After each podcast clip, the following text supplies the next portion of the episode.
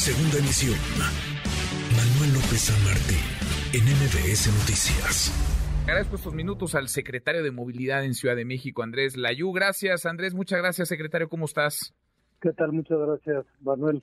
Eh, gracias por el espacio. Al contrario, muchas gracias. ¿Cuál, ¿Cuál es el estatus de estas modificaciones al reglamento de tránsito? Porque ha habido eh, protestas, entiendo que hay mesas de diálogo, de no sé si llamarles de, negociación. ¿Cuál es el estatus de estas modificaciones al reglamento de tránsito para motociclistas en la capital?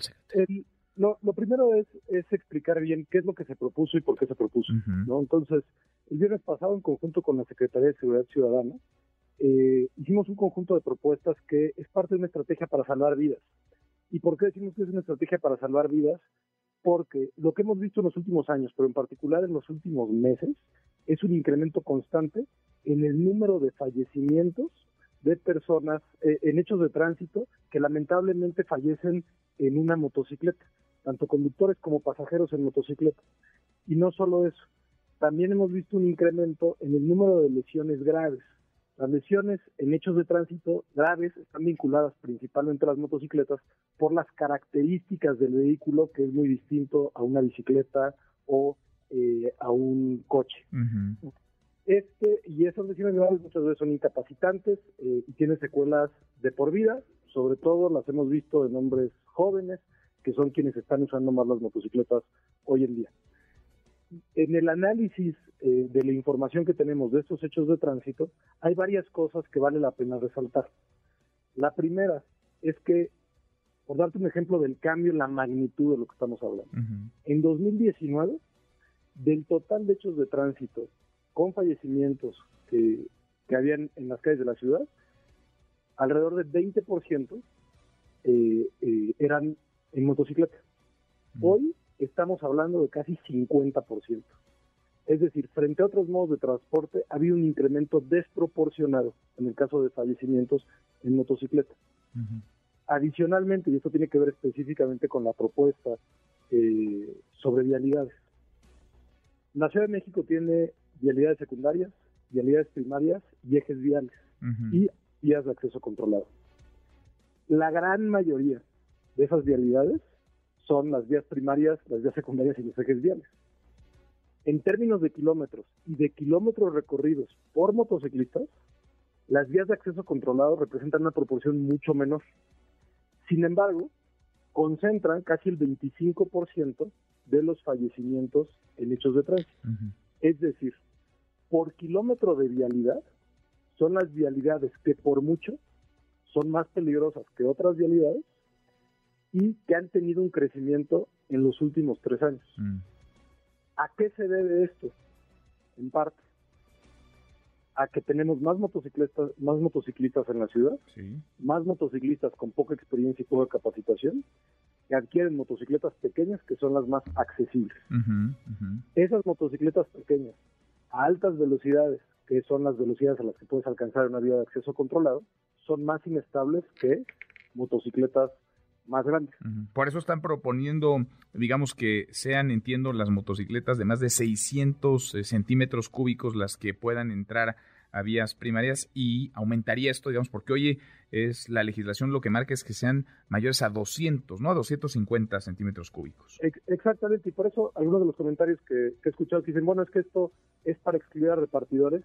La mayoría de las personas que se dedican al reparto ya andan en motocicletas de menos de, 250 centímetros cúbicos. Entonces realmente esto no es una afectación. Ahora pasa por el respeto también a la norma actual, ¿no? Porque muchos andan en motos de menos de 250 centímetros cúbicos, pero igual se meten a vías que no podrían ingresar. Exactamente, es, es parte, y por eso el conjunto es un conjunto de propuestas. Esta ha sido la más controvertida. De las mesas, y hay mesas de diálogo, desde antes de que se presentaran las propuestas, y las vamos a continuar ya que las presentamos, vemos una diversidad de reacciones. Efectivamente, hay grupos de motociclistas que están en contra de cualquier restricción. Hay grupos de motociclistas que expresan su preocupación porque ellos mismos no conocían los datos.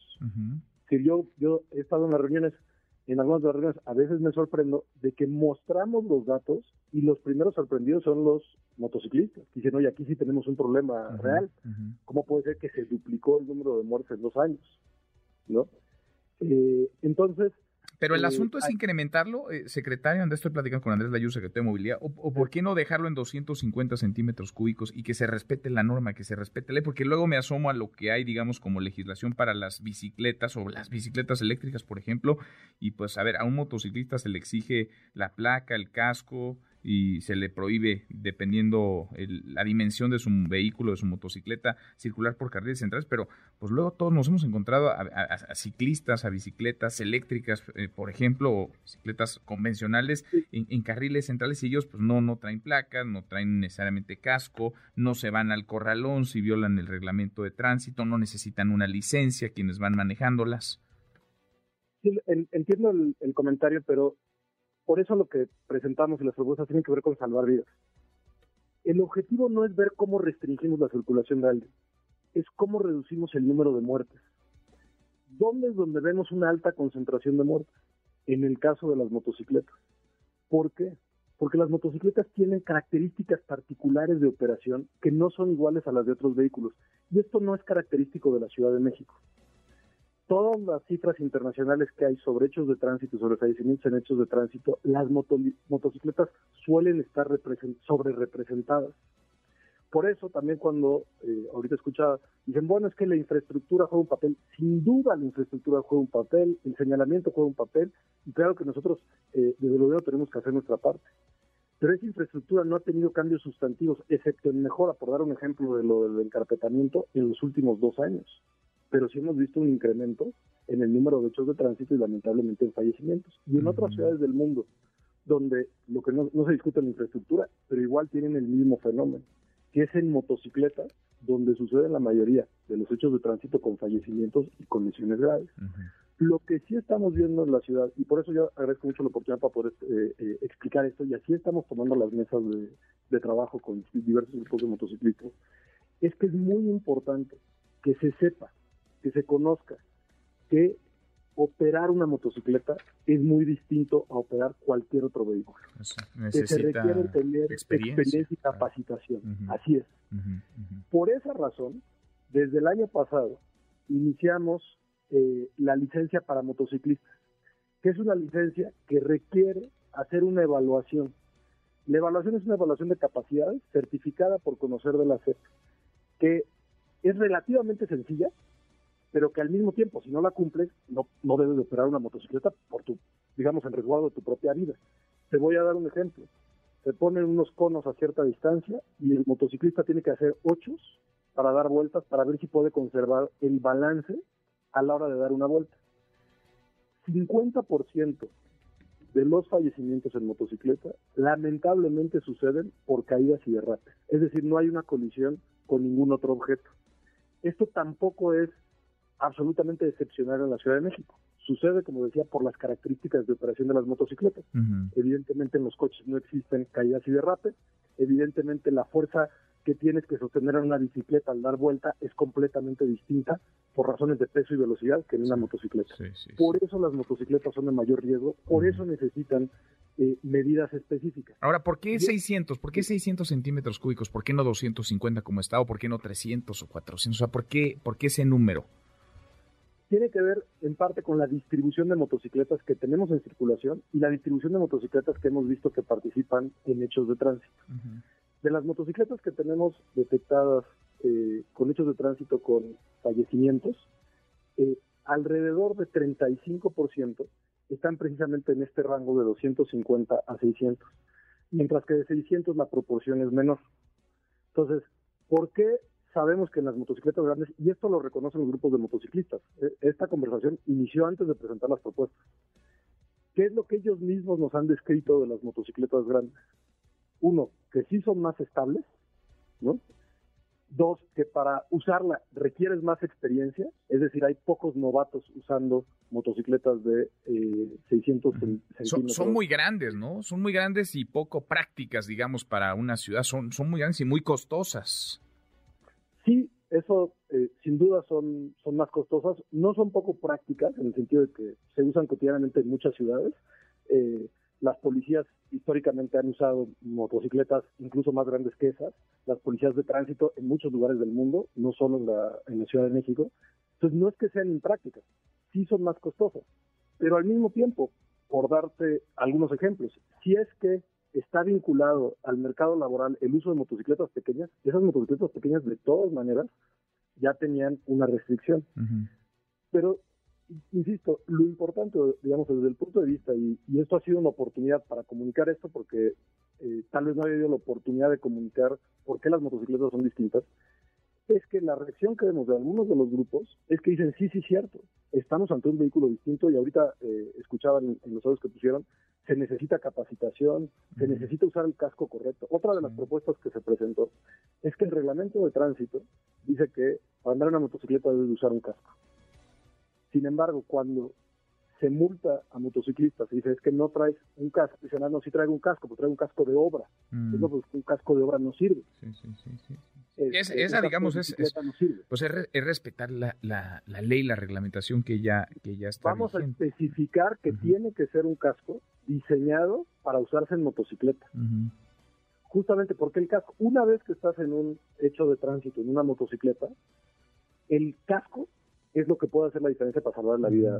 Ahora va a haber quienes digan, oye, pues hay muchas restricciones para las motos pequeñas, entonces mejor me compro una bicicleta eléctrica. E, ¿Esas no están reguladas o sí están eh, reguladas? ¿Hay reglamentación para ellas o, mientras, no? Mientras vaya, es cualquier vehículo que va a menos de 35 kilómetros por hora, no es considerado, si es de dos ruedas, no es considerado una motocicleta. Hay motocicletas eléctricas, pero tiene que ver con las capacidades y las características de las motocicletas eléctricas. Si es, es alguien puede optar, si hay muchas restricciones para una motocicleta, entonces prefiero andar en una bicicleta eléctrica. Si esa bicicleta eléctrica, que es el caso de la gran mayoría de las bicicletas eléctricas, va a menos de 35 kilómetros por hora, los factores de riesgo son completamente distintos a los de una motocicleta. Y eso, es, eso es lo importante, es, insisto, no es una restricción de a ver a quién restringimos, es quiénes sabemos que están en mayor riesgo por las características específicas del vehículo que operan. Ahora, acá los, están un poco, o un mucho, no sé, eh, secretario Andrés, arrinconando, porque, a ver, una, moto de 600 pues es grande, ¿no? Es más costosa, lo decíamos, es más segura, quizá, pero va a ser, pues va a ser que algunos digan, o mantengo esa moto, o me compro un coche, lo cual va a terminar generando más, más tráfico en, la ciudad. El, como, como te, decía Manuel, el objetivo es salvar vidas. Entonces, si, si, si las medidas que tomemos tienen como consecuencia que una persona no muera, que dos personas no mueran, que tres personas no mueran o que más personas no mueran, la verdad es que es un gran avance. Pero en ese sentido, pues, estamos aquí hablando a ver, para que no mueran, pues, pero para que no mueran, entonces, pues, prohíbes todas las motos, ¿no?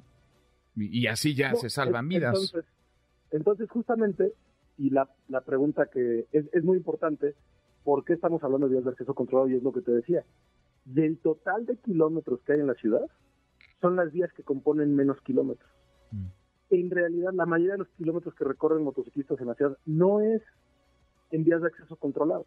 Entonces es una medida que es, digamos, de menor molestia desde el extremo, ¿no? Que acabas de decir, es bueno, hay que restringir todas las vialidades. Pues bueno, no, porque eso sería una molestia y eso afectaría la movilidad de muchísimas personas. Pero estamos hablando de vías de acceso controlado con laterales, que son básicamente el periférico, Ignacio Zaragoza, eh, eh, viaducto y tramos del circuito interior. Mm. Serían esas nada más, esas. esas, hay algunas otras que están clasificadas, eh, algunos de los cachos extremos de insurgentes, por ejemplo, que también tienen laterales y carriles centrales y son de más alta velocidad. Pero primordialmente donde tenemos detectados los hechos de tránsito y donde sucedería esta afectación es en esas.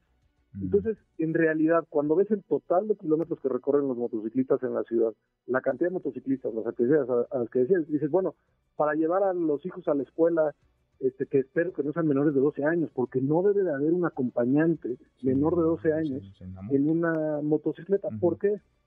Porque el cuerpo de un niño no tiene la fuerza para sostener el, el, el jale que hay sobre el cuerpo a la hora de dar una curva a más de 45 kilómetros por hora. Sí, te lleva, te lleva. ¿no? Entonces, cuando me dicen el ejemplo es que llevan, llevan al niño a la escuela, bueno, pues es que eso no es una buena idea, más allá de... Sí, sí, sí, con, con, todo y casco, ¿no? Con todo, con todo y, casco. Oye, Andrés, me va, me va a ganar el, me va a ganar el tiempo y está, es interesantísimo este tema. Creo que nos, nos has ayudado a entender cuál es el, por lo menos cuál es el espíritu de lo que están eh, planteando. ¿Le, ¿Le seguimos mañana, te parece? Sí, con mucho gusto, Manuel. Sí, porque creo que vale la pena seguir platicando el tema. Al contrario, gracias a ti. Muchas gracias, secretario Andrés Layú, secretario de Movilidad y toda esta polémica que se ha armado en torno a las motocicletas y las modificaciones del reglamento de tránsito en la Ciudad de México. MBS Noticias.